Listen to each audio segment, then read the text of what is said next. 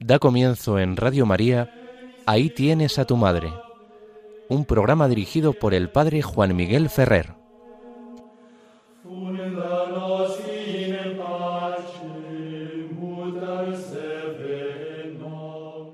Un saludo de corazón a todos vosotros, queridos amigos, oyentes de Radio María. Comenzamos, como nos han anunciado, el programa Ahí tienes a tu madre. Os habla Juan Miguel Ferrer. Nuestro saludo inicial vive todavía del eco hermoso de la festividad del pasado martes 12 de octubre. En ella celebrábamos a Nuestra Señora, la Virgen María, en su advocación del Pilar. No es sólo Zaragoza, no es sólo España, quien recuerda esta advocación preciosa de la Virgen María, vinculada a los orígenes de la fe cristiana en España y vinculada por la providencia divina al origen de la fe cristiana en todos los pueblos hermanos de América, porque fue un 12 de octubre, fiesta de la Virgen del Pilar, cuando Cristóbal Colón y sus compañeros llegaron al Nuevo Mundo. La Virgen María ha acompañado siempre y se la ha considerado estrella de la evangelización que misionero, en sus momentos de dificultad, no ha recurrido a María. María es modelo de vida cristiana. La teología, sobre todo después del Concilio Vaticano II, ha insistido mucho en presentar a María como esa primera discípula de su Hijo. En esto el concilio no está haciendo una cosa novedosa, sino recuperando un valor que estaba presente en la tradición más antigua de la Iglesia. Pues ya en el siglo II, algún padre de la Iglesia llama a María con el atrevido título de hija de su hijo. Y lo que está queriendo decir esa curiosa advocación que luego retomará Dante en la Divina Comedia para hablar de María, es precisamente que María, que es madre de Cristo en el orden de la vida natural humana, es hija de su Hijo en el orden que se refiere a la vida de la gracia, a la vida cristiana, a la vida de hijos de Dios. Por lo tanto, María es singular por su maternidad divina, pero es también singular por su ejemplar seguimiento de su Hijo. Por eso cuando en algún momento alguien quiso honrar a María y alegrar el corazón de su Hijo, diciendo bendito los pechos que te amamantaron y el vientre que te crió, Jesús invita a descubrir en su madre un misterio aún mayor que el de haber llegado a ser su madre, que es el de haber sido la primera discípula, al abrir su corazón a la palabra de Dios con docilidad. He aquí la esclava del Señor, hágase en mí según tu palabra. Por eso, María es ayuda para el que quiere ser cristiano. María es ayuda para los que luchamos por ser coherentes con nuestra fe cristiana, en medio de nuestras debilidades, pecados y pobrezas. María es esa madre que nunca nos repudia, que nos puede corregir, que nos puede llamar la atención, pero que no nos desprecia ni desecha. Ella nos tiende siempre la mano. Pero además María es la que nos impulsa para seguir creciendo en este seguimiento de su Hijo Jesús. Por eso Él en la cruz nos la entrega así, como maestra y como madre. Ahí tienes a tu madre. Porque Jesús quiere que ella, que sabe tanto de obedecer la voluntad de Dios, nos ayude, nos enseñe, nos acompañe para aprender a hacer nosotros ese mismo camino.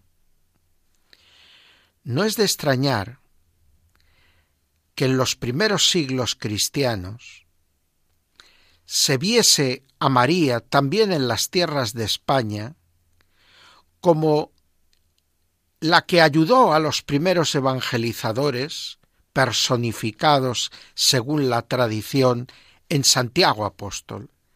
Ayudó a los primeros evangelizadores a conseguir la conversión de los hispanos, la conversión de las gentes que vivían en estas tierras del río Ebro, del Iber, que daba nombre a la península, según también una exégesis que muchos aceptan. ¿Qué sabemos del relato sobre el origen de la advocación del Pilar? Todos conocemos bien lo que la tradición nos ha transmitido.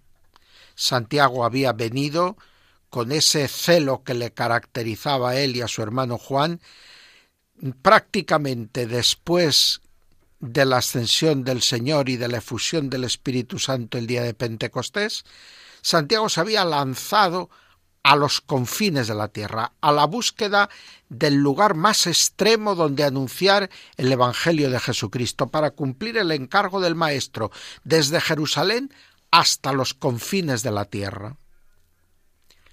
Pero Santiago encuentra dificultad. La tradición dice que cuando ya está dispuesto a tirar la toalla, la Virgen María se le aparece en las riberas del río Ebro y le entrega una columna. Y le dice que esa columna va a ser el símbolo de la fe de los españoles.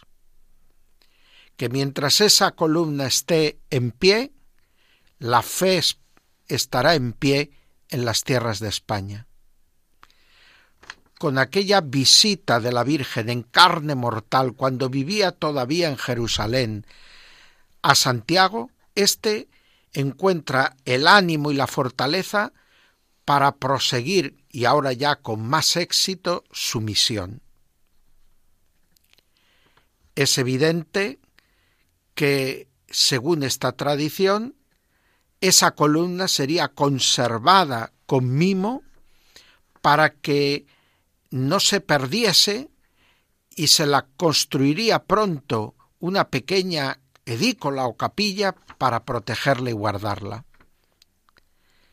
Según esta tradición, ese es el origen de la Basílica de la Virgen del Pilar.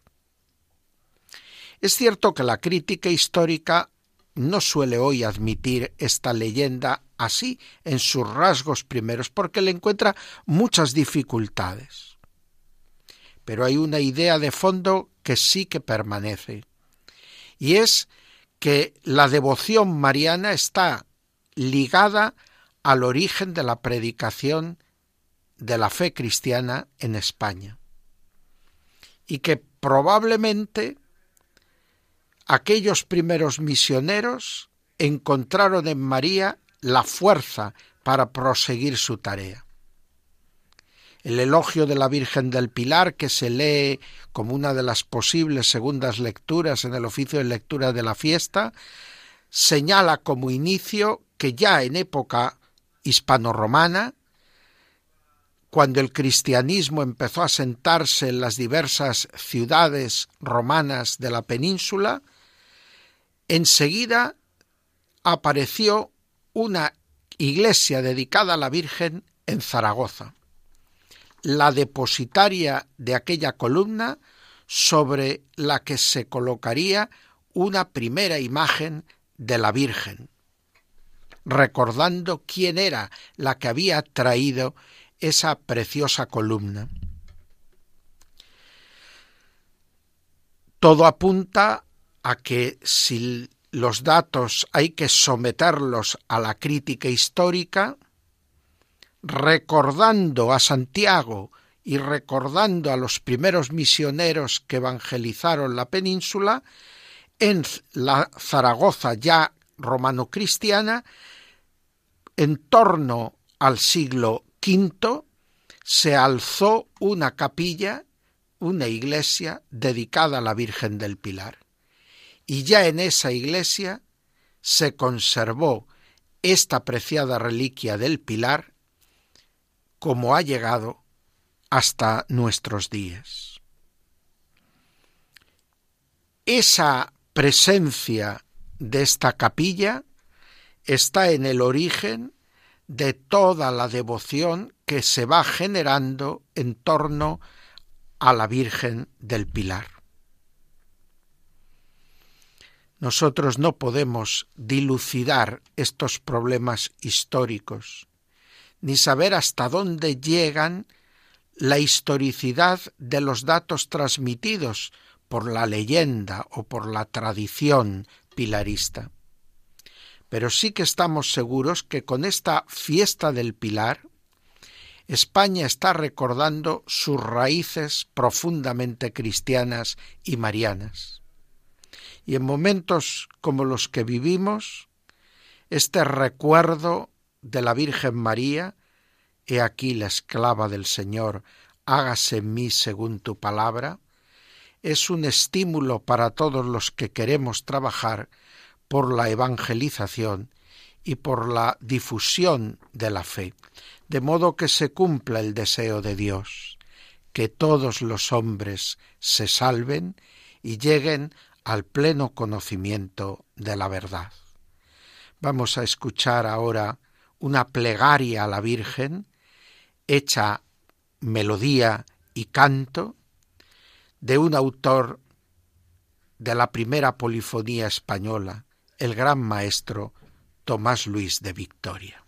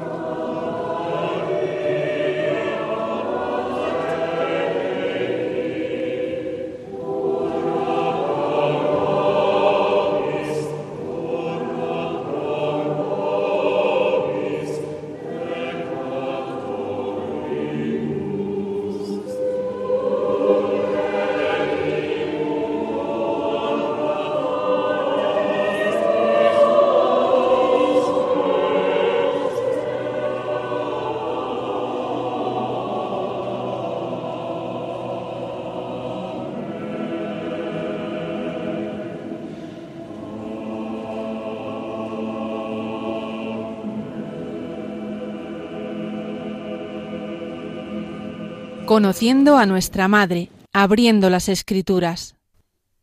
Seguimos en las ondas de Radio María, la emisora de la Virgen, con el programa Ahí tienes a tu Madre. Y como se nos acaba de anunciar, comenzamos el apartado titulado Conozcamos a nuestra Madre, que en este momento se centra en conocer a María abriendo las escrituras.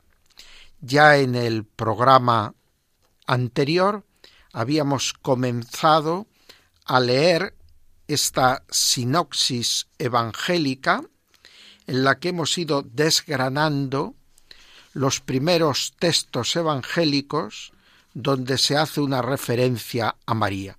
Y habíamos estado comentando de manera particular el texto de San Lucas tan conocido, Lucas capítulo primero versículos del 26 al 38 de la Anunciación. Es en este pasaje donde vemos cómo María ha sido elegida para ser Virgen perpetua, Madre del Verbo encarnado, Madre de Dios. Y vemos también cómo Dios la había preparado, se había preparado esta digna morada, este templo, este santuario, haciendo de María desde el primer instante de su ser la Inmaculada. Hoy quisiera detenerme un poquito más en este aspecto. Recordemos una vez más las palabras de este texto lucano. El mes sexto se refiere al mes sexto del embarazo de Santa Isabel, que había quedado en estado de buena esperanza, aguardando el nacimiento del que sería San Juan Bautista.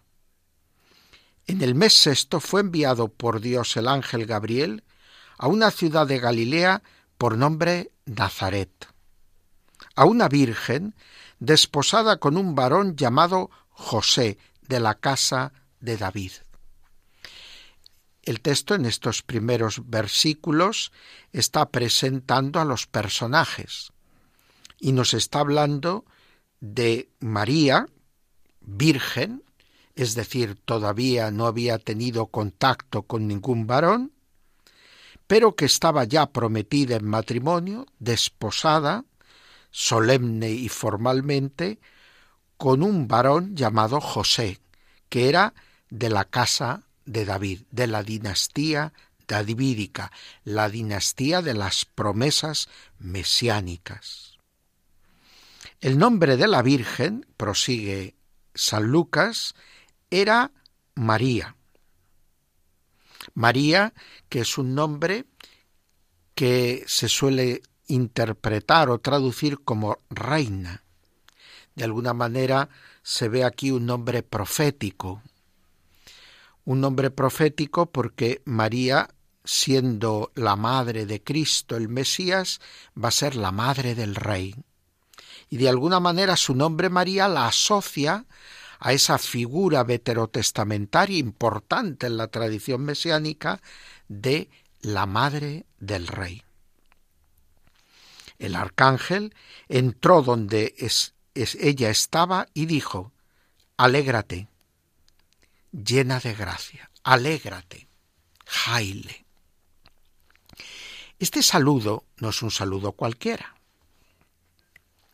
porque saludar con la invitación a la alegría es claramente poner el relato en un contexto de historia de salvación.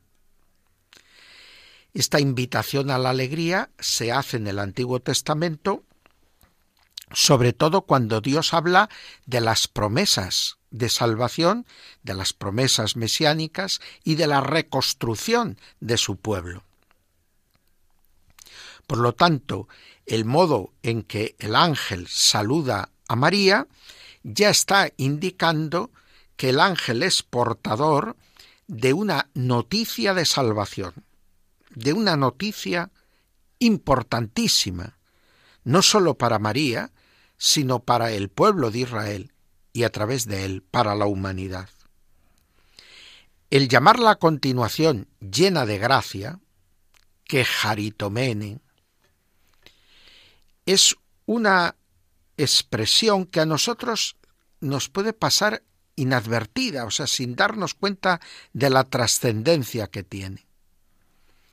Usa una forma verbal para decir llena de gracia. una forma verbal que además los estudiosos, los exégetas, consideran que es una forma verbal que indica permanencia en el tiempo, es decir, una realidad que era, que es y que seguirá siendo. Algo durable, perdurable en el tiempo. María ha sido, es en el anuncio del ángel y seguirá siendo después del anuncio del ángel llena de gracia. Y esta plenitud de la gracia es la plenitud de la amistad y la intimidad con Dios.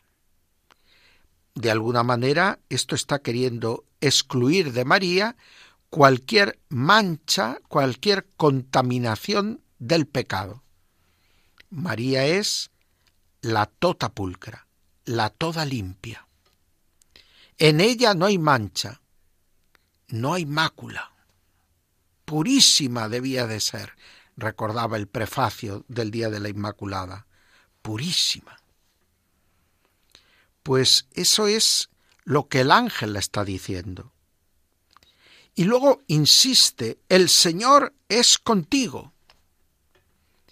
Dios está contigo. Aquí el Señor no es un Señor cualquiera, es un Señor que se escribe con mayúscula. Es el Dios del Antiguo Testamento. Por eso está llena de gracia. Y esta plenitud de gracia de María, esta intimidad y unión con Dios, está implicando precisamente hasta qué punto ella ha sido elegida y predestinada por Dios para este acontecimiento de salvación que ahora el ángel viene a anunciar. Ella se turbó con esta salutación y pensaba qué significaría semejante saludo. María, que había experimentado con sencillez en su vida ese amor de Dios que la inundaba, pero tampoco se había hecho nunca como idea de que ella era alguien excepcional, sino que vivía esa plenitud de gracia de una manera sencilla, humilde. Por eso el ver exteriorizado su misterio personal la hace ruborizarse. María no termina de entender por qué está pronunciando esas palabras en voz alta el ángel. Pero el ángel prosigue, versículo 30. No temas, María, porque has hallado gracia delante de Dios, y vas a concebir en tu seno, y darás a luz un hijo, a quien pondrás por nombre Jesús.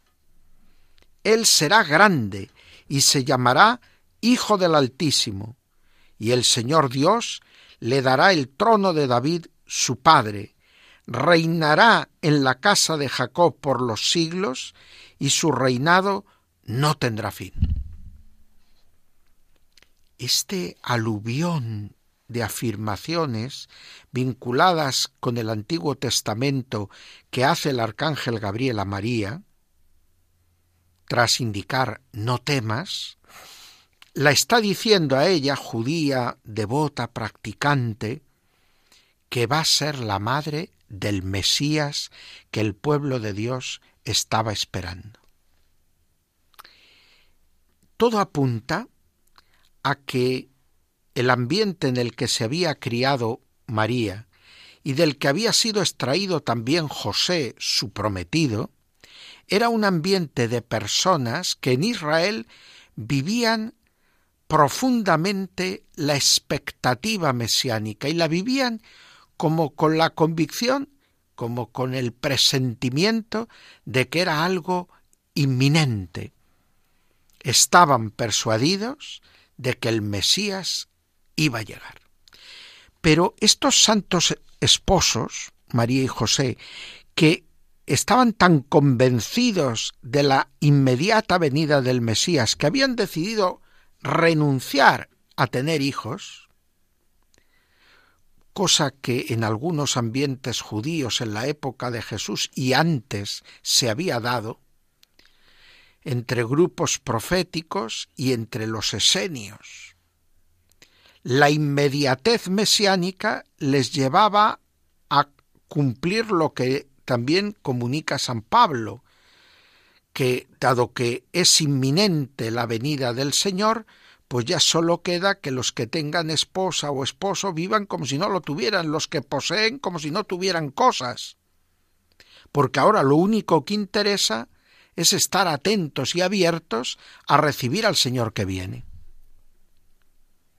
Claro, pero María había vivido esta realidad como algo que ella estaba convencida venía de Dios, que era Dios el que la había hecho tener este presentimiento de la venida inmediata del Mesías, pero ella no tenía la idea de que el Dios la pedía ser la madre de este Mesías. Al contrario, había renunciado a procrear, que era algo que las judías hacían con el deseo de poder avanzar la llegada del Mesías y poder tal vez tener el privilegio de llegar a ser alguna de ellas la madre del Mesías. Pero María, que tenía este presentimiento de la inmediatez de la venida del Mesías hasta el punto de renunciar a tener hijos, ella renuncia a tener hijos porque piensa que esa gracia no la corresponde, que ella no es digna de tal honor de ser la madre del Mesías. Por eso cuando el arcángel le anuncia con estas palabras tan claras y fuertes que Dios la quiere la madre del Mesías, ella queda profundamente desconcertada. ¿Cómo puede ser eso? Si José y yo nos hemos sentido atraídos por Dios para renunciar a la procreación, ¿cómo va a ser esto? ¿Quiere Dios que yo sea virgen testigo de la llegada del Mesías o quiere que sea la madre del Mesías quien lo engendre y dé a luz? El ángel, viendo en esta actitud a María, escucha de sus labios con atención la respuesta. ¿Cómo será esto? Pues no conozco varón. Cuánta tinta se ha podido derramar a lo largo de la historia del cristianismo tratando de indagar en el significado profundo de esta respuesta de María al arcángel Gabriel. ¿Qué significa este no conozco a varón? ¿Cómo puede ser esto posible, que yo sea madre sin conocer varón? Si el problema de María estuviera solo en que todavía no ha convivido con José y ella no hubiera tenido ese, ese compromiso religioso, esa convicción íntima de que ella y José tenían que ser en su matrimonio castos, es más, vírgenes, entonces no elevaría esta pregunta al ángel. Porque en la pregunta de María, en la búsqueda de María, no hay una dificultad porque todavía no ha tenido relaciones con su marido. Si pensaba tenerlas, pues de esas nacería el Mesías que ahora le anuncia el ángel. Pero ella tenía la convicción de que Dios la pedía ese celibato, ese, esa virginidad. Por lo tanto, ahora que el ángel le dice que tiene que ser madre, que tiene que concebir y dar a luz un hijo, el Mesías, entonces ella expresa su dificultad. No duda, sino que lo que hace es preguntar, ¿qué quieres realmente de mí? ¿Qué esperas de mí, Señor? Y el ángel nuevamente responde con lo que Dios espera de María. El Espíritu Santo vendrá sobre ti, y el poder del Altísimo te cubrirá con su sombra por eso, lo que nacerá santo será llamado Hijo de Dios. El ángel le indica claramente a María que ella va a ser la madre de Dios, que ella va a ser la madre del Mesías sin perder su virginidad, porque el que va a nacer no es un hombre cualquiera, sino que es el Hijo mismo de Dios, que unirá en su persona divina la naturaleza humana y la naturaleza divina. La naturaleza humana que tomará de María, la naturaleza divina que comparte eternamente con el Padre y el Espíritu Santo. Se entiende que si este era el proyecto de Dios que ahora le está siendo revelado a María, un proyecto que supera cualquier posibilidad de la imaginación humana, es comprensible que Dios la preparase ya para esta entrada de su Hijo en el mundo. Ahora cobra el pleno sentido ese llena de gracia. El Señor está contigo. Porque si va a ser la que alumbre la santísima humanidad de Cristo y la dé forma en su vientre a partir de su propia carne y sangre, entonces se entiende que esta carne y sangre de María ha de ser santísima, ajena a toda a cualquier contaminación del pecado. María es la mujer de la que hablaba ya el capítulo tercero del Génesis. Establezco hostilidades, le dice al demonio, entre ti y la mujer. María es esa mujer. Establezco hostilidades. Y no se refiere simplemente a una ligera antipatía, a un no entenderse, significa antagonismo total. Porque el diablo es el príncipe de la mentira y María es la mujer de la verdad. Porque el diablo es el príncipe de la división y María es unidad total de mente y corazón para su Dios. Porque el diablo es el que desobedece y no quiere servir a Dios, y María es la esclava humilde del Señor, que no tiene otro deseo sino hacer su voluntad, que su voluntad, la de Dios, se cumpla en su vida. Por eso María es la antagonista de Satanás. Por eso María es la Inmaculada. Por eso María es la mujer preparada por Dios para ser la nueva y definitiva Eva, la madre de una humanidad nueva, porque la primera Eva, por su pecado, se convirtió en madrastra. Pero la misma Eva encuentra su redención en el fruto bendito del vientre de María. A través de María va a recibir ella y su esposo Adán la salvación y la vida que han perdido por su insensatez y pecado. Esta página del Evangelio de San Lucas está cuajada de riquísimos contenidos marianos. Prácticamente todas las verdades de la fe afirmadas sobre María están aquí sintetizadas. Pero a la vez lo está lleno de evocaciones al Antiguo Testamento donde ya se empezó a preparar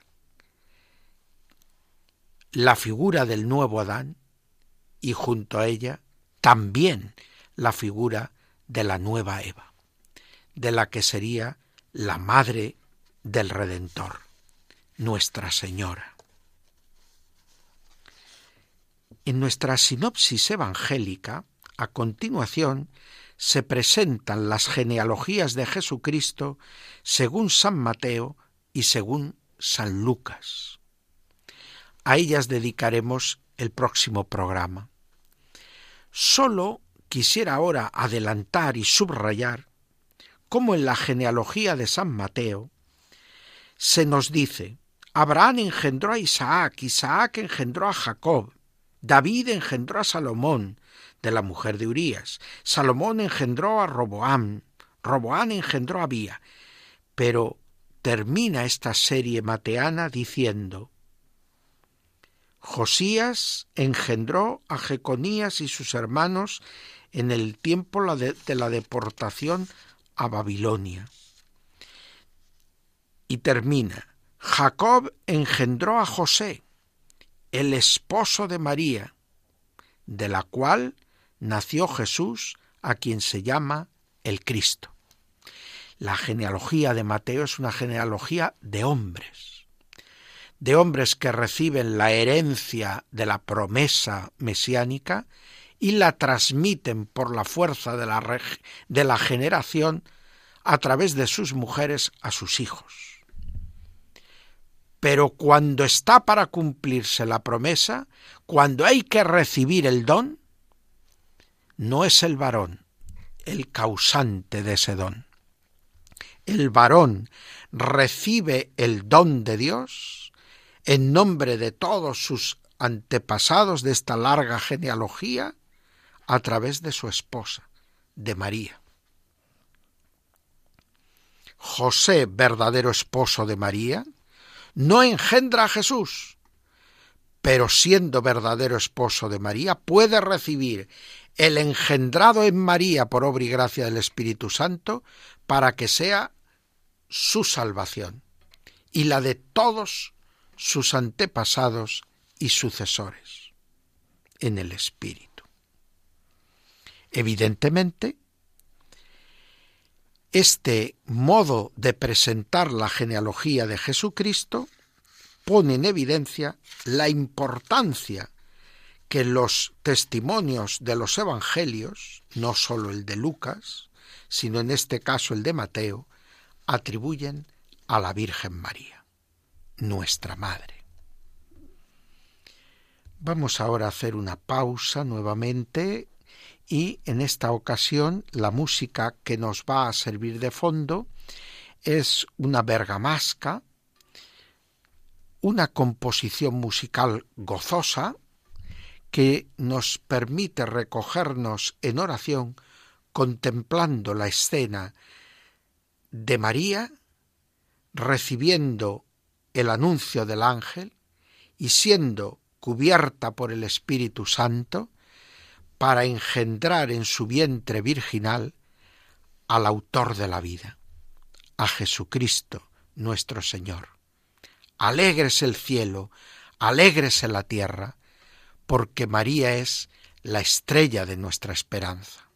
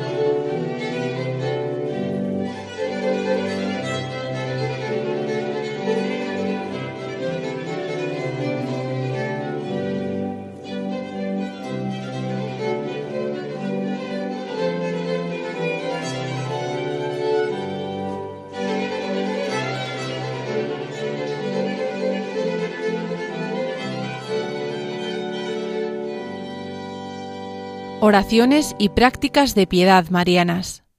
De nuevo saludamos a todos queridos amigos oyentes de esta la emisora de la Virgen, Radio María. Estamos haciendo el programa Ahí tienes a tu madre en esta tarde del domingo. Un domingo en el tiempo de octubre, mes dedicado por la Iglesia al rosario. Y como nos han anunciado, abrimos ahora el apartado de nuestro programa dedicado a oraciones y prácticas de piedad mariana.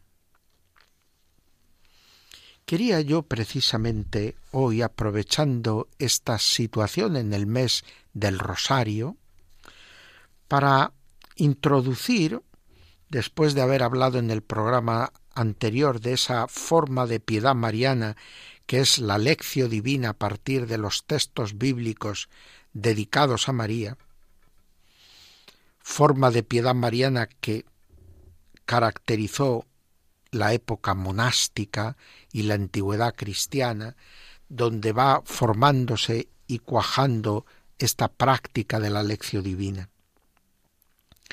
Pero llega la Edad Media, y en la Edad Media la Iglesia experimenta una crisis profunda. Cuando acaba el periodo carolingio, la cultura europea, cuando ha visto nacer las nuevas naciones bárbaras, que en Occidente sustituyen al imperio romano, aun cuando Carlomagno tenga el sueño de restablecer el imperio romano de Occidente con su sacro imperio romano germánico, lo cierto es que la cultura, incluso la de los eclesiásticos, dista mucho de la cultura en que se fraguó el Nuevo Testamento, los textos de los padres de la Iglesia y la misma liturgia de la Iglesia, singularmente aquí en Occidente, el rito romano. De tal modo que el lenguaje bíblico patrístico a estos hombres medievales se les hace difícil de entender. Y particularmente les resulta complicado de entender el lenguaje litúrgico sacramental.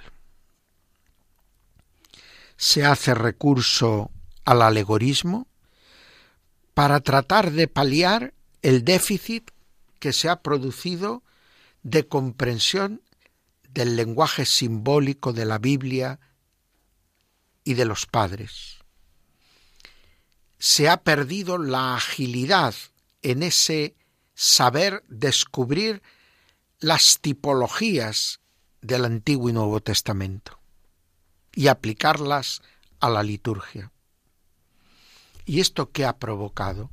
Pues que la liturgia se fuese viendo cada vez más como el culto público y oficial que tributan en nombre de la comunidad los sacerdotes y religiosos, y al que están obligados a asistir en los domingos y fiestas de guardar los creyentes en su conjunto, como su asociación en ese día del Señor al culto público y oficial. Pero ¿qué alimentaba la piedad del pueblo cristiano? ¿De qué se nutría la piedad del pueblo cristiano? La Biblia se proclamaba en latín, lengua que ya prácticamente casi ninguna gente sencilla conocía.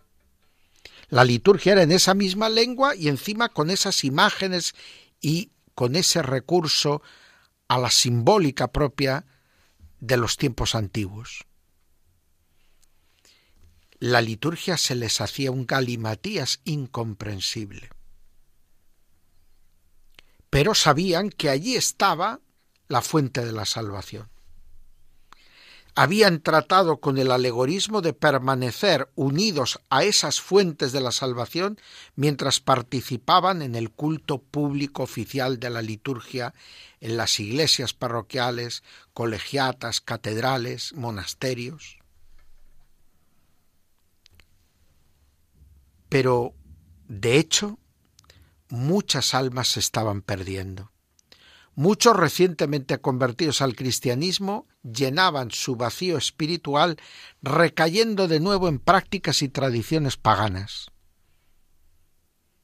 Y un mundo de supersticiones, a veces de incluso brujería, y un mundo de recursos a lo que podríamos llamar las vagas espiritualidades del mundo pagano, estaba tratando de pervivir en estos corazones religiosos, pero que no encontraban en la liturgia la satisfacción de sus anhelos. Esto había engendrado alejamiento de la vida cristiana y se había producido en el clero y en el pueblo pues una gran neopaganización y se veía la necesidad de una reevangelización, de un repristinar la iglesia. Y el Espíritu Santo suscitó una serie de grandes santos reformadores. Podemos pensar en los grandes iniciadores de una reforma en la vida monástica, como lo pudo ser San Norberto, fundador de los premostratenses, canónigos regulares, o San Bruno, fundador de los solitarios, de los cartujos. Y llega San Bernardo, bueno, primero la reforma del Cister con sus tres santos fundadores, pero enseguida llega esta reforma y se une a ella y le dará el mayor impulso San Bernardo de Claraval.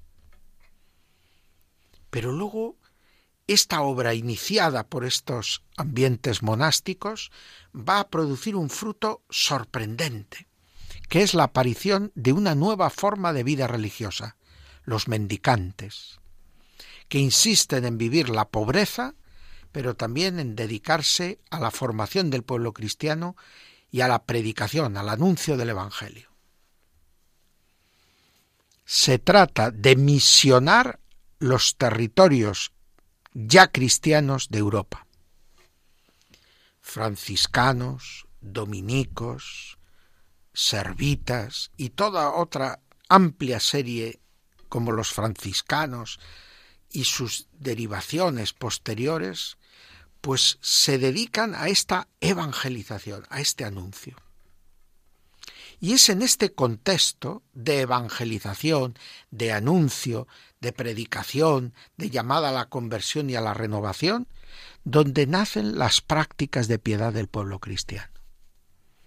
En este contexto nacen, entre otros, el Ángelus, el Regina Cheli, el Via Crucis y, cómo no, el Santo Rosario y otras diversas coronas.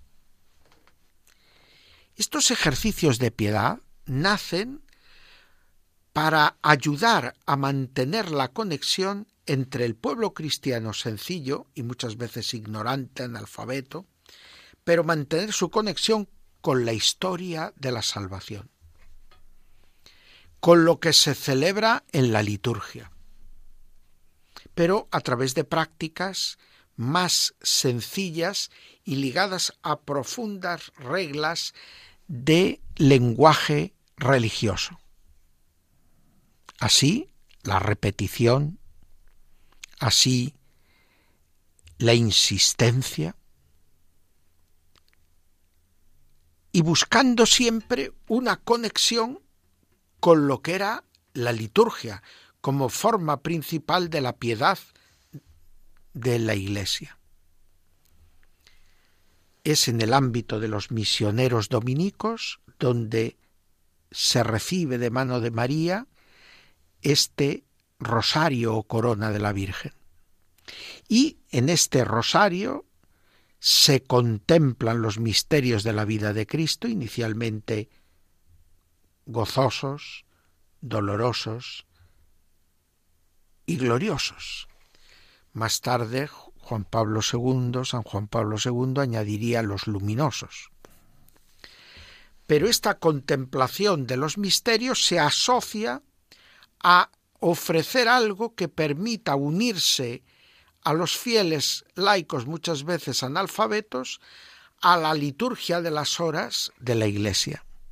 Y así, igual que hay 150 salmos en el Salterio, el rosario tendrá 150 Ave Marías.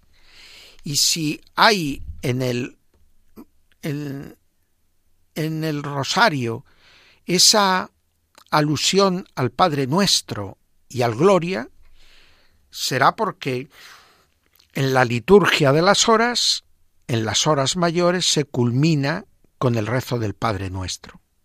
Y estará presente también ese Gloria al Padre que está al final de la recitación de los salmos y de los cánticos. De tal manera que se presentaba el rosario como el breviario de la gente humilde pero para contemplar el misterio de Cristo tal y como lo anuncian los Evangelios, e implorando la intercesión y auxilio de la Virgen María para poder llevar ese Evangelio a la propia vida. Por lo tanto, el rosario, al que Juan Pablo II dio un, invitó a dar un profundo tinte de contemplación de la palabra de Dios, de la vida de Cristo tal y como la narra la palabra de Dios, es desde sus orígenes también una forma de mirar a Cristo desde los ojos de María, desgranando los misterios de Cristo desde los ojos de María, y con una profunda carga mística, contemplativa, pero vehiculada a través de algo tan sencillo como la repetición de las Aves Marías mientras se desgranan las cuentas de un rosario y el ir intercalando esos enunciados evangélicos de los misterios de la vida de Cristo.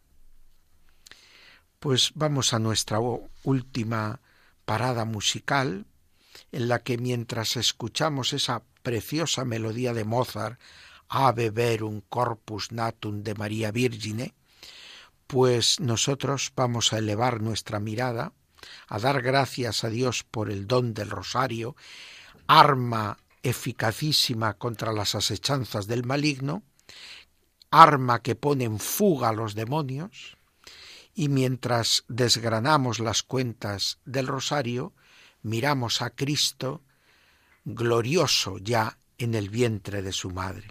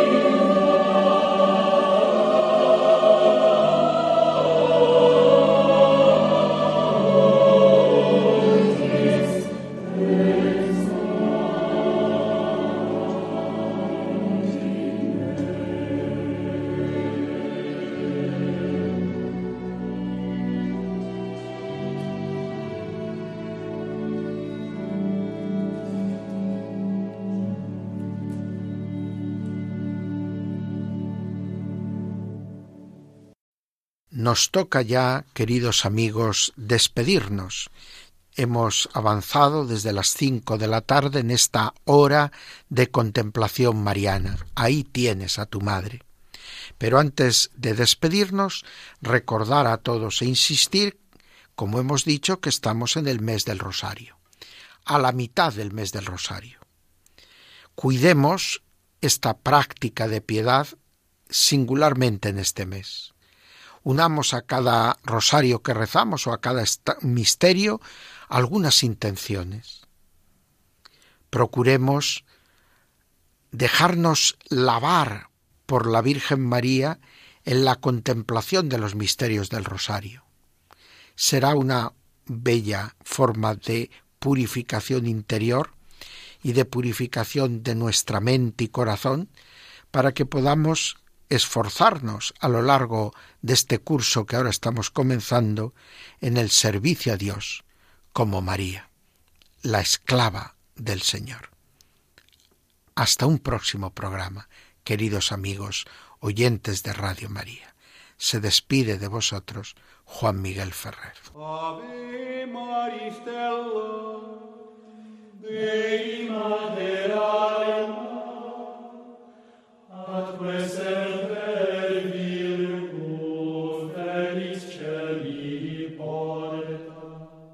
Acaban de escuchar Ahí tienes a tu madre, un programa dirigido por el padre Juan Miguel Ferrer.